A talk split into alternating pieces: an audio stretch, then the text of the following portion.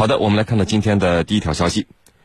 近日，俄罗斯国防部公开宣布，俄海军呢同时出动了德尔塔四级和北风之神级战略核潜艇，分别从北冰洋的北极海域和巴伦支海，向位于坎察加半岛的库拉靶场以及位于阿尔汉格尔斯克州的奇扎靶场呢，成功发射了深蓝以及布拉瓦两款潜射弹道导弹。那么，尤其是北风之神级。战略核潜艇此前呢已经是多次展示了全球独一无二的潜射导弹齐射能力，二十秒可以打出四枚潜射导弹，十分钟内可以打出全部十六枚导弹，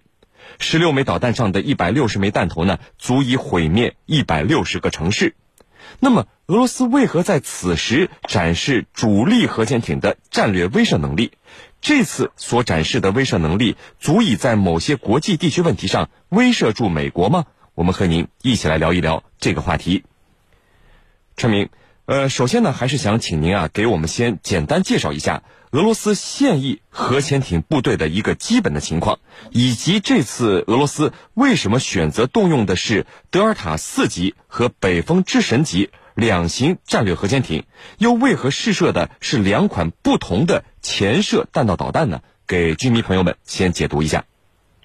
呃，首先我们应该看到，冷战结束以后，那么这个呃俄罗斯的这个海军的核潜艇数量呢一直在大幅减少。那么一直是到最近这几年，那么俄罗斯开始投入新的资金，那么建造了这个几艘这个北分之神级的这个新的一级的弹道导弹核潜艇。那么这个呢，呃，实际上是补之前这个呃几十年，大概有二三十年时间都没有在这个领域进行大规模投资的这么一个问题。那么但是目前来讲，北分之神的数量并不多，那么它应该是第五艘刚刚。这个呃下水，那么进进入这个战斗巡航，那么实际上总的数量是不够的，所以在这个时候，俄罗斯海军那么还保留了一些老的这个德尔塔四级，那么这些德尔塔四级可能已经有接近五十年的历史了，那么它主要还是在七十年代呃建造的，那么它的这个无论是艇型还是使用的导弹，那么都相对要差一些。我们看到这个德尔塔四级，它使用的还是液体这个火箭发动机的这个呃洲际弹道导弹，那么这种导弹呢啊必须定期的要更换它的这个呃里头注射。的这个发射发射的这个液体燃料，所以说呢，它这个导弹的使用相对来说要不方便一些。那么这个这次呢，这个俄罗斯同时展出了这两种的这个核潜艇，那么发射了两种不同的导弹。那么呃，跟这个北风之神配相对的就是这个布拉瓦圆锤这个洲际弹道导弹，那么它是个固体火箭呢。那么另外一个就是展示了一个新的呃液体的。这个潜射的弹道导弹，也就是所谓的这个呃深蓝的这个导弹。那么这个导弹呢，那么是跟老的德尔塔四结合之后，那么极大的提高了原有德尔塔四级的这个核潜艇的作战能力。所以这次两级核潜艇同时拿出来对它进行射击，那么这个还是在呃战略上提出了一个新的威慑。那么对美国告诉你说，我不光新的核潜艇很厉害，那么我的这个老的同样还能使用。所以这个时候你不要轻举妄动，尤其是在最近啊，美俄这个中导协议松动，那么再往后可能会影响到这个削减的那在战略武器条约的这么一个重要的一个历史时机的时候，那么俄罗斯展示这样力量，还是它有自己的深意在里头的。主权，程教授啊，嗯，呃，俄罗斯国防部称这次的这个试射测试了俄海军弹道导弹的技战术参数和潜艇上所有导弹的实战能力。呃，那么动用手中的王牌战略武器进行实弹测试啊，如果说除了检验自身的技战术能力以外，还兼具着对敌对国家的战略威慑的话，那么俄罗斯这次威慑的是不是就是美国呢？又是因为哪些地缘政治问题的需要而对美国进行如此的战略威慑呢？请您来给我们解读一下。好的，正如这个陈明先生刚才所说的，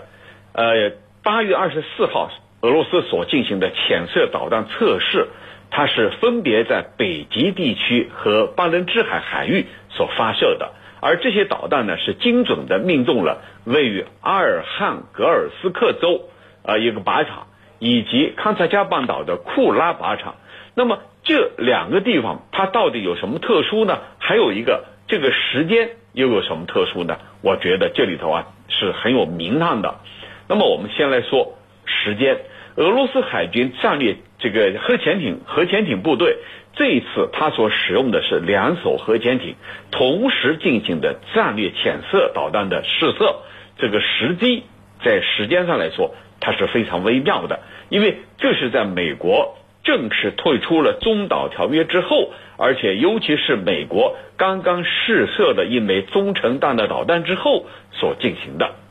那么从这里来理解啊，它的这个威慑的意图是非常强的。因为这个月月初，美国正式退出了中导条约，而紧接着呢，美国就试射了一枚大概在五百公里左右的这个中程弹道导弹。那么这样一来，这里头的时间差，呃，美国是十八号进行的，而这个俄罗斯呢是这个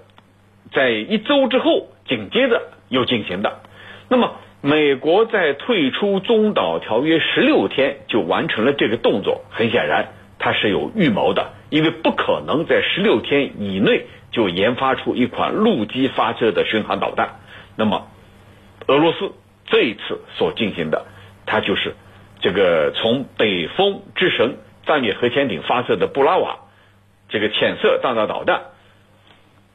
就是针对美国的这个举动的，而发射的地点呢？是在巴伦支海，并没有进入北极地区。如果是在北极地区发射的话，那么它的射程很有可能是轻轻松松就覆盖了北美地区。那么虽然没有覆盖到北美地区，但是呢，这个巴伦支海从这个地点上来说，它又是非常的敏感的。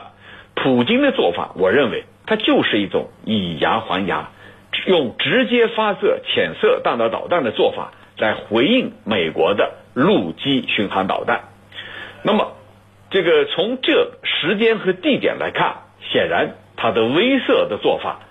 可以说它就是针锋相对的举动。那么，对于俄罗斯来说，这次所进行的威慑还仅仅是个开始。我认为未来呀，俄罗斯方面肯定还会有更多的陆基发射的巡航导弹的测试。你美国不是搞了测试吗？那么我有一个针锋相对的，那么再接着我还有更多的来压制你美国。所以，俄罗斯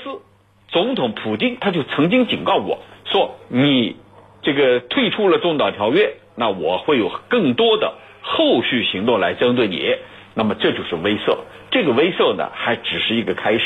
未来还会有更多的，因为普京他都这么警告过了。而普京这个说法呢，还从来没有说落空过。我说的不算，不是他的警告肯定会变成现实，所以这仅仅是个开始。对美国来说，下一步还会有更多的举动。主持人，那么陈明啊，这次俄罗斯核潜艇部队的实弹试射发射区域，你看是在北极海域和巴伦支海这两个海域，有没有？展示独一无二的，连美国核潜艇都做不到的潜射弹道导弹的这个齐射啊，并没有明说。那么，俄罗斯为何选择从这两个海域来进行这个潜射导弹的发射？这次是否齐射潜射弹道导弹，又是否重要呢？您怎么看？那我觉得并不重要。这次主要还是展示的是这个俄罗斯这个整个核力量的这么一个能力和决心。也就是说啊，我呃要对美国进行这种战略上的遏制。那么至于说这种这个在北极冰盖以下它那种突然的这个齐射能力，这种能力在进行过一次就可以了。因为我们知道这个潜射的弹道导弹非常的贵，被称为国之重器。那么如果说这次发射要进行这种啊。导弹齐射的话，那这个费用实在是太高昂了。那么对于俄罗斯来讲也没有必要。那么我相信呢，这个俄罗斯在这次还主要还是各打了一发。那么呢，对美国进行遏制，因为如果上来就把这个呃这个冲突的等级搞得非常高的话，其实这个对各方也不好。那么现在呢，俄罗斯现在等于是把啊这个棋啊把呃放到了美国这边，就相当于把球踢回去了。那看你美国怎么应对。那么如果你美国没有更好应对的方式，那么俄罗斯呢可能会采用之后啊进一步的深深入的遏制的手法，那么会不断的再出来。主持人，陈教授，俄罗斯搞如此震撼的战略威慑，为什么我们并没有看到美国每次都会对俄罗斯的举动进行对等的回应呢？这次好像也是如此，请您来给我们解读一下这个有意思的现象。好的，呃，我们看到啊，呃，刚才也分析了，这个这一次的行动就是针对美国退出中导的一个反制行动，或者说是一个威慑的行动。那么美国呢，它并没有针锋相对的进行这样的一个回应，这到底又是为什么呢？可能很多军迷朋友啊，都啊需要这个去这个分析这里头的真实的意图。那么我觉得啊，从我们多年从事。这个国际关系的研究，还有军事领域的研究分析来看，美国之所以没有采取一种针锋相对的，或者说紧接着的一个报复性的举动来看啊，有可能有几个方面的因素。第一呢，就是美国毕竟是理亏的一方，你美国退出中导条约，而且在退出中导条约之前，你已经偷偷摸摸的在违反中导条约，而俄罗斯的这次反制呢，可以说。正好击中了他的痛处啊！你美国违规在先，我俄罗斯只不过是这个针对你所进行的针锋相对的一个举动，这是第一个因素。那第二个因素呢，就是你俄罗斯所进行的这个试射，正好击中了我美国的痛处。这个痛处呢，其实是软肋，击中了我美国的软肋。那么我如果说要采取一个回应的话，那我没有办法展开回应，因为你已经击中了我的要害，再让我这个起身来反击的话，我没有这个能力。我觉得这个啊，俄罗斯这一次可以说恰好是精准的击中了。那这一次刚才陈明讲的是从这个德尔塔四型核潜艇，这是一个啊发射的叫青州弹道导弹，还有就是呃刚才我们分析的。是在北极地区和巴伦支海域这两个敏感的地方，用北方之神弹道导弹核潜艇进行发射的浅色弹道导弹的这个过程，那么恰好是精准的击中的美国的要害，就是打的他的痛处。咱们说白了，就是打的他的痛处。对美国来说，他没有更加的、更好的办法来进行回应。嗯，那么再一个呢，就是可能在事先。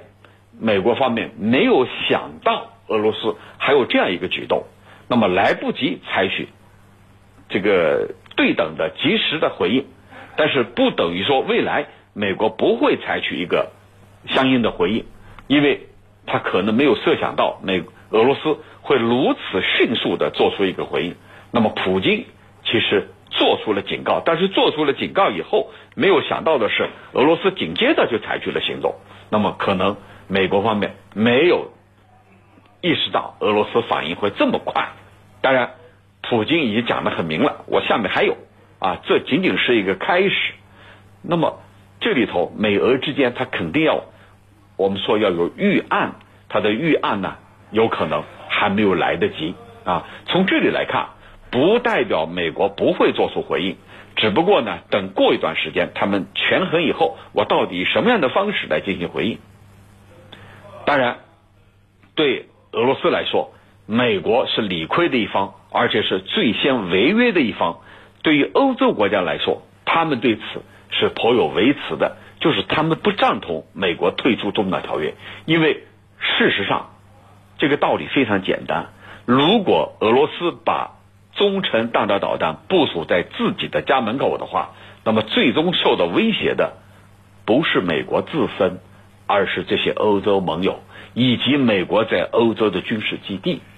到时候真正陷入危机的是这些国家和美国在欧洲的军事基地，到时候走着瞧。因此，对于欧洲国家来说，他们心里有一杆秤，这个到底是谁谁谁对谁错？很显然，美国错在先，因为他退出了中导条约，导致了今天这样恶化的一个战略态势。未来可能会更加恶化，主持人。